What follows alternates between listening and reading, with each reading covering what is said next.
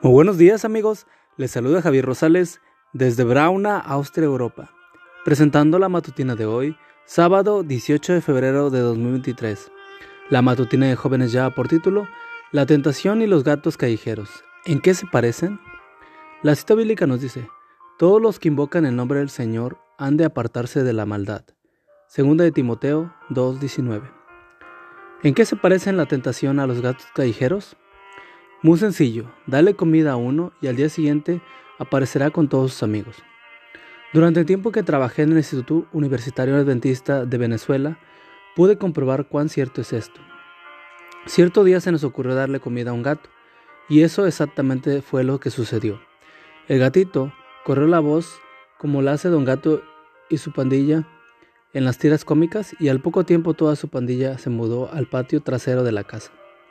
Sucede exactamente lo mismo con la tentación. Si alimentas el deseo, aunque sea solo una vez, te resultará más difícil resistir. Como bien lo expresa Martín Lutero, no podemos evitar que las aves vuelen sobre nuestra cabeza, pero sí que hagan nido, su nido allí. ¿Cómo aplicar este sabio consejo a tu vida diaria?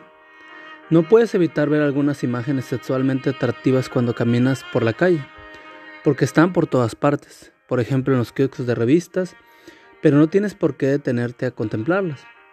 No puedes evitar el deseo del contacto físico con tu novia o novio, pero sí puedes evitar estar a solas con esa persona en lugares que inviten la tentación.